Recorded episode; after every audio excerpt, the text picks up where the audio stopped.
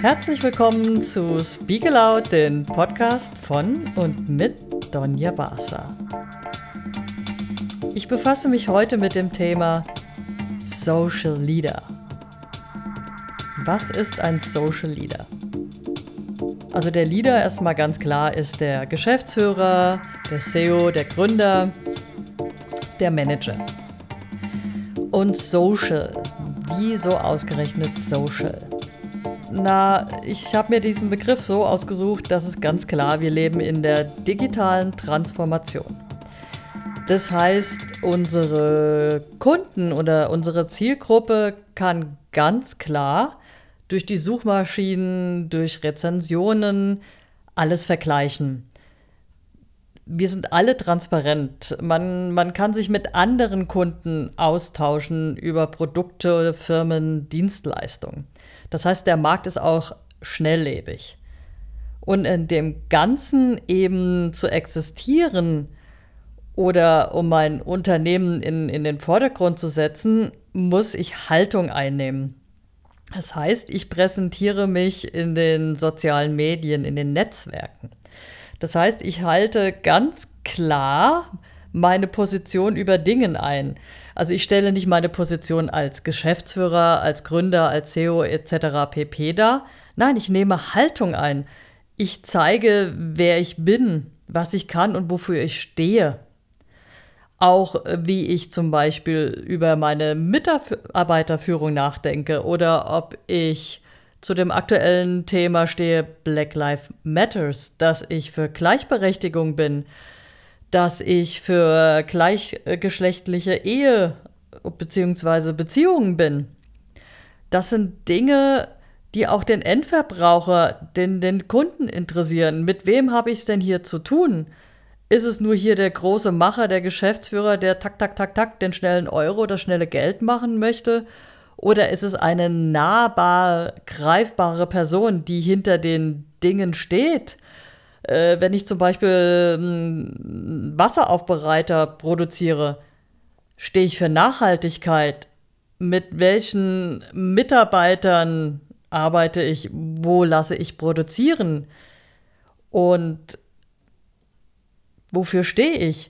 Dann kaufe ich doch viel lieber dieses Produkt ein, als wenn das irgendwie eine Massenproduktion aus China und auch noch Kinderarbeit oder sowas ist. Das heißt, ich als Social Leader gehe an die Öffentlichkeit raus. Ich bin aktiv. Ich präsentiere mich. Ich nehme Haltung ein.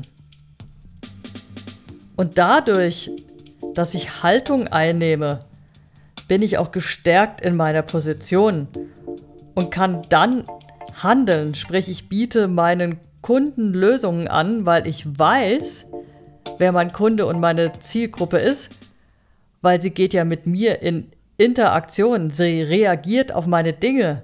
Nur wenn ich mich exponiere als Social Leader, also je stärker ich meine Stimme zeige, desto größer ist die Resonanz.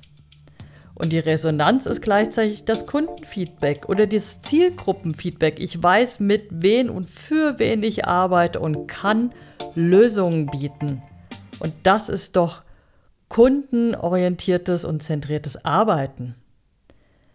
Ich bin nicht mehr die Position, die auf dem Briefkopf oder in der Webseite schriftlich niedergeschrieben steht.